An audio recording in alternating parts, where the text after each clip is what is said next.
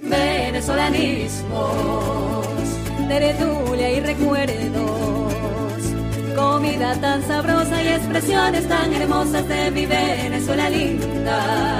Venezolanismos, tu punto de reencuentro con este Caranda entre música y nostalgia de mi Venezuela linda. Venezolanismos.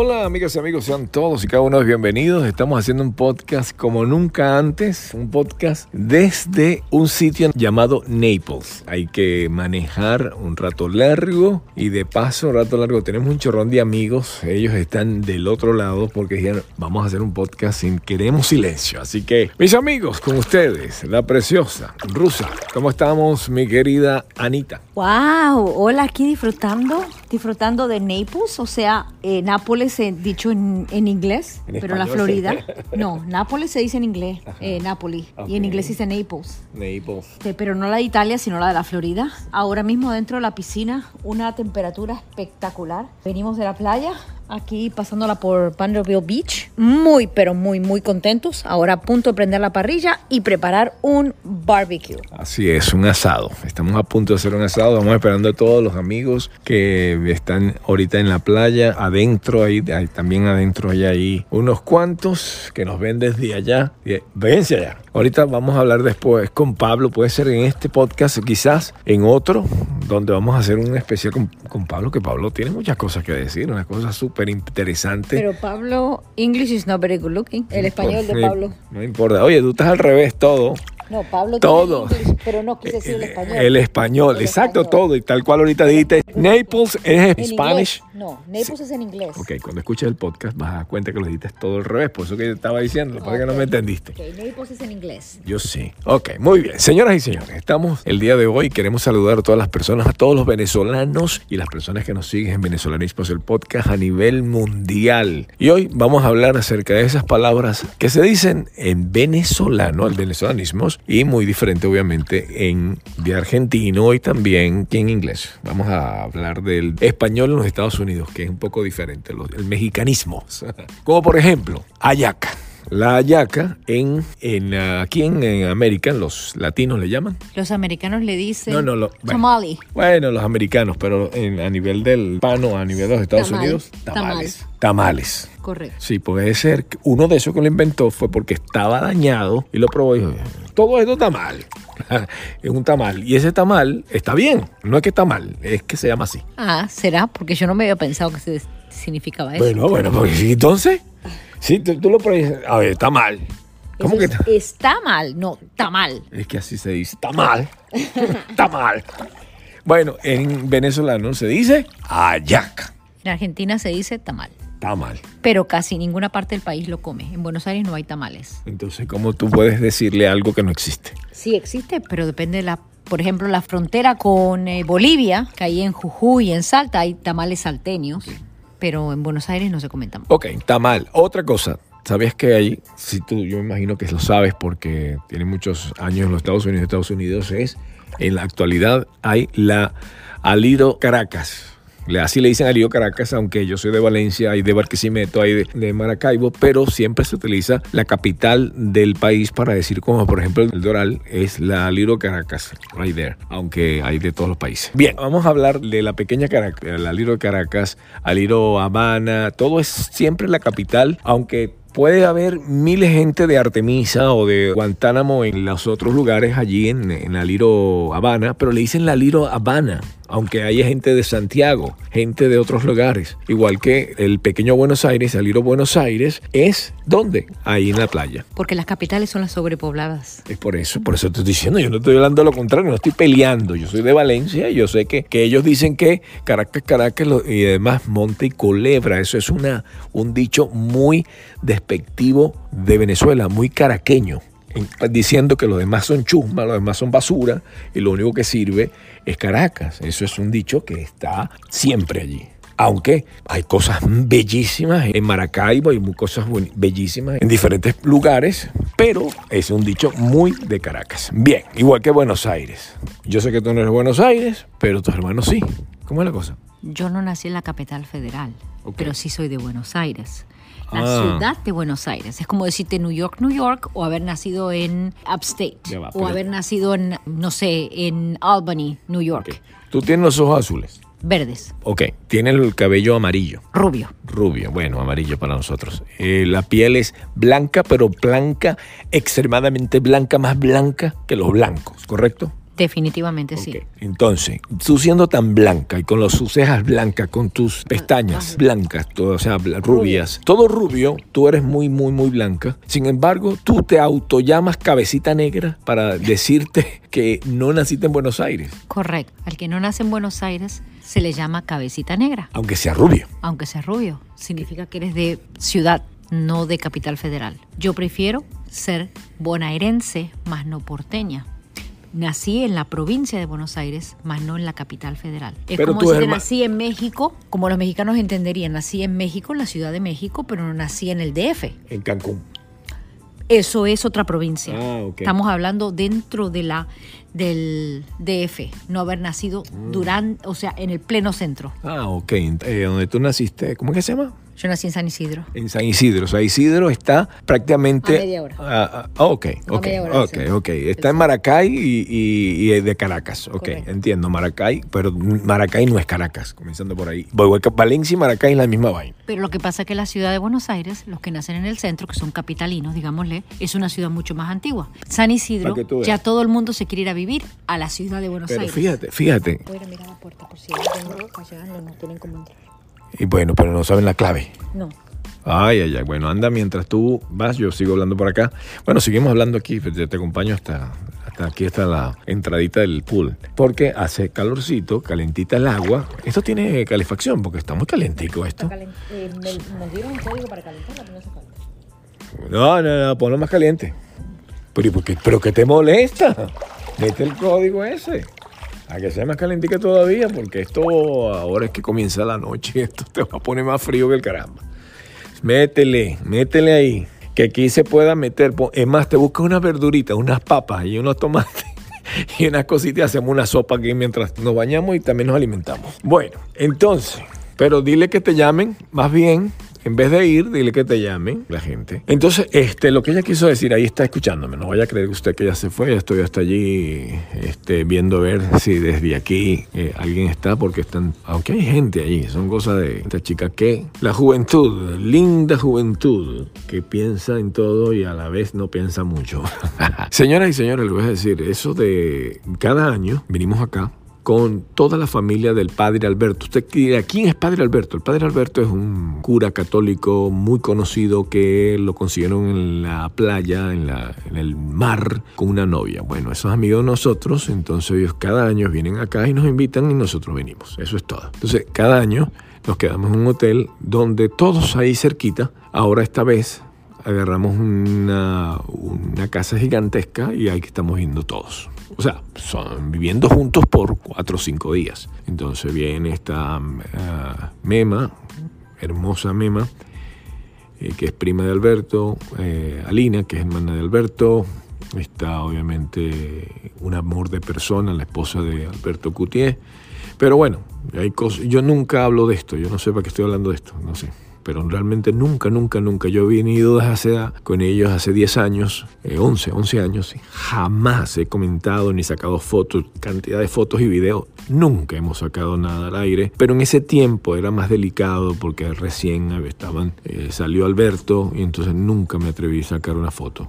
Ahora estoy platicando porque ya cualquiera puede ir a donde Alberto, entrevistarlo. Alberto está haciendo su programa de televisión, entonces ya no es algo que uno tenga que guardar. Además, no, es- no estoy diciendo nada particular, solamente que cada año venimos acá y punto. Así es, así es la vida. Entonces, bien, Venezuela está ahorita eh, pasando por ciertas situaciones donde recientemente los argentinos están pasando. Que hay muchos argentinos que se consideran recién llegados y tienen muchos años Increíble. Recién llegados y se consideran pues que están nuevecitos, nuevecitos y tienen todos los años. Bueno, yo soy uno que me considero que llegué ayer de Venezuela. Yo muchos años. Yo no soy ningún muchacho, como usted bien sabe, y yo me vine aquí jovencito, chiquitico, me vine loco, de loco para acá. Me habían recién graduado de periodista y me vine para acá y aquí estoy. Eh, desde ahí me vine a estudiar otra carrera, a hacer cine. Y eso fue lo que me vine a aprender cine, aprender cine. Me metí en el cine fuerte. Charlie Bravo excelente, pero uh, con, dentro de la compañía, un señor que se llama Miguel Enrique, para mí es uno de los mejores profesores de televisión. Bueno, Charlie también, pero Charlie en sí está, siempre estaba tan, tan, tan, tan, tan arriba que era el que estaba encargado de la producción ejecutiva, que nunca tenía tiempo como para dedicarnos tiempo a nosotros, a enseñarnos y todo lo que aprendimos lo aprendimos a través de la universidad. Cuando estábamos jovencitos estudiando, yo era productor general, tenía productores alrededor mío, estaba todo el mundo estaba entrenado y hacíamos eh, cantidad de programas. En CNN yo hice cuatro programas, me pagaban 20 mil, pero era, eso no debería decirlo, pero por eso fue que se me vino la palabra 20, porque me pagaban 20 mil dólares. Ese era mi, salario. Cuatro programitas de los cuales tenía que entregarlo a tiempo y era y si no estaba a tiempo te, pues, te cancelaban, era, era bien delicado. Y pudimos hacer muchas cosas con CNN. Eso fue ya, pero eso fue en Miami. Eso fue aquí en Miami. Pero allá en Los Ángeles hacíamos uh, varios programas para varias televisoras, no era una en particular. Cuando estábamos en el canal 62, que en la actualidad ese canal se llama Estrella TV, nosotros hacíamos en Estrella TV, en aquello se llama Canal 62, hacíamos José Luis sin censura, hacíamos una cantidad de programas, muchos programas los Ángeles en vivo. Ah, no, no, no, usted no sabe qué cantidad teníamos que realizar. Y mucha gente, mucha, mucha gente estaba con nosotros. Éramos como una gran familia. Y el único venezolano era yo. Todos los demás eran mexicanos. Había muchos argentinos donde nos identificábamos, nos, nos arrollábamos y a, tomar mucho mate. De verdad, tomabas mucho, mucho mate. Era como el pan nuestro cada día, el mate de los argentinos.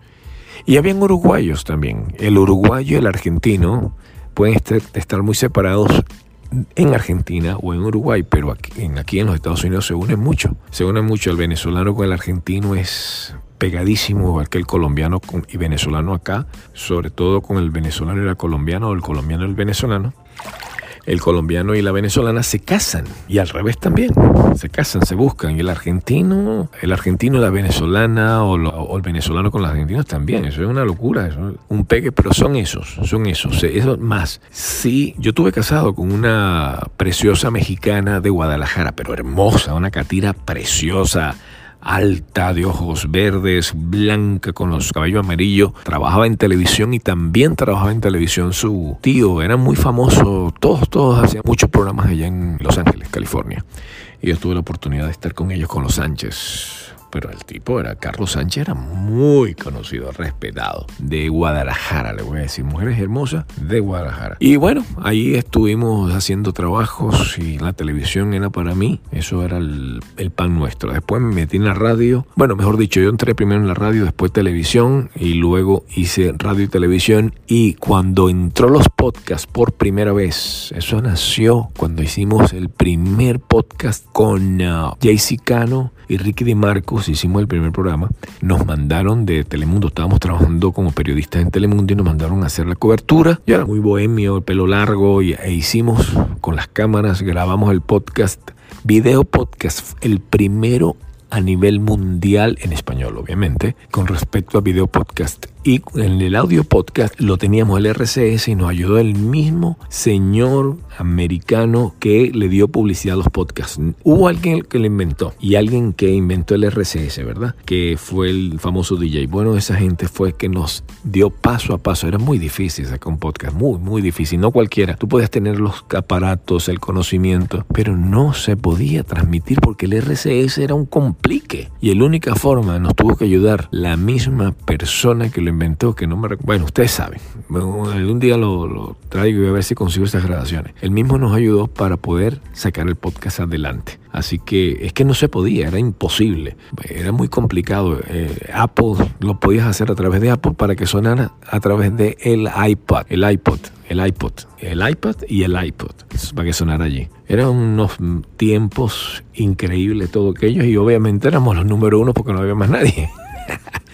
Y de ahí, venezolanismo se entró, obviamente, siendo el número uno y se quedó ahí, claro, número uno, eran los primeros. Y entonces todas las tonterías que hablábamos nos escuchaba muchísima gente a través de todos los sistemas post sonoro, a través de, obviamente, de Apple Podcast y después nació todo lo que usted ve ahora, eso es nuevo, Spotify, todo eso, iHeartRadio, todo eso es nuevo, eso no tiene mucho tiempo. Bueno, ya nosotros estábamos un mundo, mundo, mundo, mundo. Pero bueno, hay gente que tiene muchos seguidores, que eso es muy del latino, eso no se consigue con los americanos, pero el latino sí, el latino sigue mucho a la persona que tiene mucho dinero y que lo conoce y que viene de mamá y papá de, entonces sí, yo te sigo porque tú eres aquel que tiene mucho dinero y, eres familia de tal artista, entonces yo te sigo. Ese es muy del tino, sobre todo más del venezolano, pero está en todos los países. Me doy cuenta de que eso es un mal de todos los países. Entonces, si tú naciste una cuna de oro, ya tú eres millonario, ya,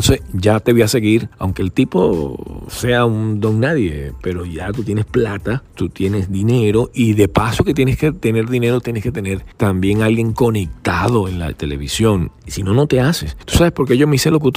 Porque tengo conexiones. Carlos Tobar Bracho, ese es tío mío, o era tío mío porque murió, y también Nelson Bocaranda. Y gracias a Nelson, porque aunque ya hayas estudiado, no te haces. En, Venezuela te hacías, tenía que tener contacto con alguien dentro. Y él estaba en Venevisión pegado, con la puerta cerrada, que después lo agarró Marita Santana, que estaba en Radio Caracas. Él tenía puerta cerrada en Radio Caracas, él soltó, se fue a Venevisión y en Venevisión hizo. Ay, ¿cómo que se llamaba el programa de Nelson? No me acuerdo, pero puerta cerrada creo que fue el que soltó. Después, bueno, él tenía un programa. Bueno, él estaba pegadísimo y solamente el hecho de mi apellido en Bocaranda y de paso teniendo Nelson, Nelson tuvo que dar, hacer una carta compleja donde tuvo que presentarla para que uno pueda ser, ser locutor. No importa que tú estudies, que tú seas un summa cum laude o que hayas estudiado con summa cum laude y esa carta, no te haces, no puedes. Eh, en Venezuela no. En Venezuela tienes que tener padrino, ser parte de. Entonces sí, tú tienes eso, entonces la gente tiene que tú salir en televisión, entonces, ah, bueno, ahora sí, eh, si es así, puedes, ya la gente comienza a seguirte. Que no fue mi caso, no vayan a creer que a pesar de que tenía mis dos tíos, estaban bien pegaditos y estaban bien, bien sonando, yo hice radio, bueno, te voy a ser sincero, no puedes hacer radio, no puedes hacer nada si no tienes a alguien allí. Pero eso no me refiero, me refiero al, podcast. El podcast la gente no sabía, todavía no lo saben. La gente ahora, la gente hace podcast y no son ni famosos, ni tienen familia famosos y hay un grupito de venezolanos que se llama No Somos Famosos, que son un grupito donde, donde hacen sátira y donde hacen, hablan cosas acerca de eso. Oye, no somos famosos y ¿por qué me vas a seguir si yo no tengo ni papá famoso, ni yo soy famoso, ni soy, ni tengo dinero?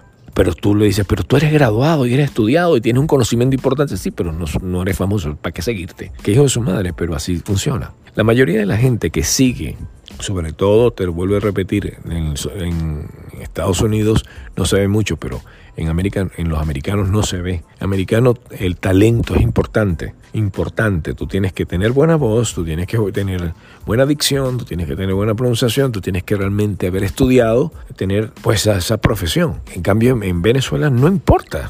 Tú no necesitas estudiar en Venezuela, solamente necesitas tener dinero y tener gente conectada. Yo soy periodista y, lo que me vine fue a estudiar broadcasting y también teología. Todo eso lo hice con el propósito de poder ejercer en eso y tener conocimiento. Aquí en Estados Unidos no te piden tú quieres ser periodista, tú puedes ser cualquiera, ser periodista sin ser periodista. Y, y, el título mío jamás me lo han pedido. Impresionante. Tengo un título ahí guardado, pero lo tengo para mí, para mis hijos y para la gente que, bueno, la gente sabe, la gente sabe porque nos conocemos y ya. Aquí todos, aquí todo se, se, conoce. Pero así es, mire, usted sabe que Víctor Cámara tiene una hija que canta hermosísimo. Víctor Cámara es muy importante en mi país. Pero aquí no lo están siguiendo porque viven aquí, en Venezuela, aquí en Estados Unidos. La gente de Estados Unidos no sigue a otro porque sea hijo de. No sigue, eso no funciona aquí. Eso no funciona. Aquí es por medio de tus méritos, a través de tus propios estudios. Aquí tú tienes que estudiar, aunque no te lo piden. Es un conocimiento, ok, pero, tú, pero se sabe, ¿no? En Venezuela no. Venezuela tú no necesitas estudiar. Esa niña de Víctor Cámara estuviera en Venezuela, esa niña estuviera triunfando, te lo garantizo. Sucedió con la hija de, Daniel Alvarado. ¿Te acuerdas? El cantante Daniel Alvarado y ¿cómo se llama la? Que ella se llama Daniela, sí, Daniel Alvarado. Daniel Alvarado, hija de Daniel Alvarado, el cantante, ambos son artistas. De verdad ella tiene talento. Pero eso no le hubiese funcionado si no tuviera el papá. Eso es así. Eso es así. Eso ha, funcionado así desde hace mucho tiempo. O la otra es tener un padrino que le caíste bien y listo. Como el caso de Raúl González. Que Raúl González, ojo, Raúl González tiene buen talento, pero también tiene familia de la televisión. William, William Cartaya es primo de Raúl González. Siempre es un cogollito, siempre son los mismos. Es increíble, pero bueno, es así. Venezuela es Venezuela. La rusa se quedó por allá, yo la vi por ahí, la estoy viendo, pero bueno, voy a despedir el programa que estaba dándole chance que viniera y porque ella tiene unas anécdotas impresionantes de Venezuela para que usted vea que, que aquí no necesita padrino, que lo que necesitas es estudiar. En los Estados Unidos necesitas un estudio, graduarte en la universidad de, pero no te lo van a pedir. O sea, sí, algunas veces te lo piden, dependiendo de la profesión, pero no te lo piden, por ejemplo, para periodismo, no, para locución, no. Locución necesitas talento. ¿Por qué no se pide? Mira, para ver si tú eres profesional, ¿por qué? Porque aquí se pide a través del talento. Si tú no tienes talento, ¿qué me importa que tú seas graduado si no tienes talento? ¿Me entiendes? O sea, imagínate tú que yo soy ahorita la voz de varias emisoras que es la voz que identifica. No, ven para acá. Ven para acá que estoy, esperando para que terminemos el programa. ya veo. Por lo menos cierra ahí para que no se meta la música. no, la música, dije música, que no salga de allá. Termina el podcast, véngase. Oye, te me, te me vestiste y yo por aquí todavía en la piscina. Ok. Déjame terminar acá. Estaba hablando acerca de la importancia. Cierra ahí please, déjame salirme para que... Pero ahora sí me va a dar frío. Sí me va a dar frío porque... Porque... Ay, caramba. Ahora sí, ahora sí me va a dar frío. Cuño, cuerpo.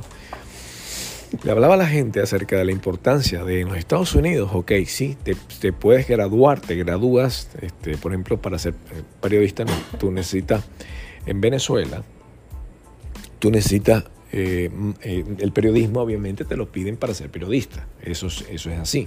Pero aparte de eso necesitas que den un familiar que sea periodista o que sea pesado para poder enchufarte, si no, es muy difícil. Por ejemplo, es, más fácil para la chica esta argentina, ¿cómo se llama? La famosa que hace La Rubia. Susana Jiménez. Susana Jiménez, suponiendo que tuviera hijos, yo no sé si tiene hijos. Una. Una. No, no le gustó. Ok, pero si le hubiese gustado, es facilito para ella meterse porque todo el mundo la conoce por la mamá. Correcto. Ok. Entonces, así mismo, así mismo es, eh, ¿qué pasó? Es lo mío normal, que me da por... Eso es que hace mucho frío, usted se metió en el frío, en el caliente, entonces... Ok, eh, préstame para... Dale estoy pidiendo que me consiga por favor, porque es que ya salí, entonces tengo frío. Y aquí pusieron, yo no sé para qué tienen, para que uno se muera de frío. Sales de ahí y entonces tiene abanicos a todo dar, entonces obviamente hace mucho frío. Bueno, señores, gracias por escuchar este podcast. Quería eh, hacerlo con, con ella, precisamente porque hemos hecho muchos venezolanismos y donde comparamos cosas con Argentina y con diferentes países. Este lugar está hermoso, pero es muy caro. Estas casas aquí, un millón y medio vale aquí en Naples, aquí en esta casa, son extremadamente caras. Coño, pero qué frío, te lo juro, ¿para qué carajo? Ya, ay, no. Estoy pagando el famoso, este, cosa de esta, ¿cómo se llama? El abanico demasiado. Y no me quiero entrar porque está el aire acondicionado full. Porque usted bien sabe que aquí en, Florida ponemos el aire acondicionado a todo dar. Pero a todo dar está en 70. Eso está de, de que sacas una cerveza y se te congela. Señores, vamos a hablar en el próximo podcast de muchas cosas. Podcast, esa T faltó ahí. Eh, de muchas cosas así eh, que tengan que ver con la forma de hablar del venezolano, tratando de llegar a las raíces del, del podcast Venezolanismo que nació con ese fan, con ese propósito y se ha cambiado por medio del el tiempo de hablar de todo, pero de vez en cuando vamos a llegar y entrar en lo que se debe entrar. Oye, qué bonito está con estas luces, caramba. ¿Cómo invierten aquí los americanos? Esta casa es un americano que obviamente lo alquila para que la gente que quiera venir a la playa venga. Está muy, muy espectacular. Bonito, lucecitas por todas partes, una piscina que se calienta y tiene aquí afuera para que te bañes. Está increíble. Entonces, bueno, cada quien tenemos un cuarto.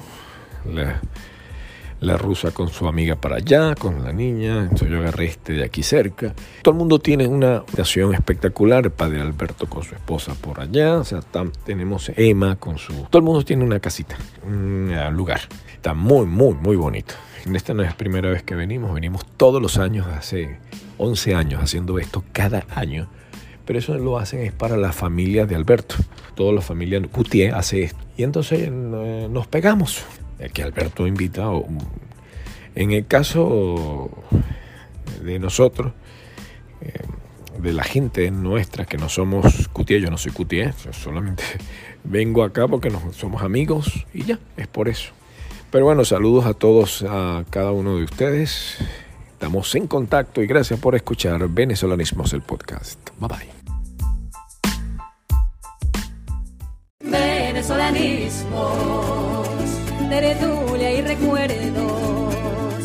Comida tan sabrosa y expresiones tan hermosas de mi Venezuela linda.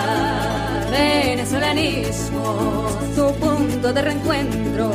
Con este Caranda entre música y nostalgia de mi Venezuela linda. Venezolanismos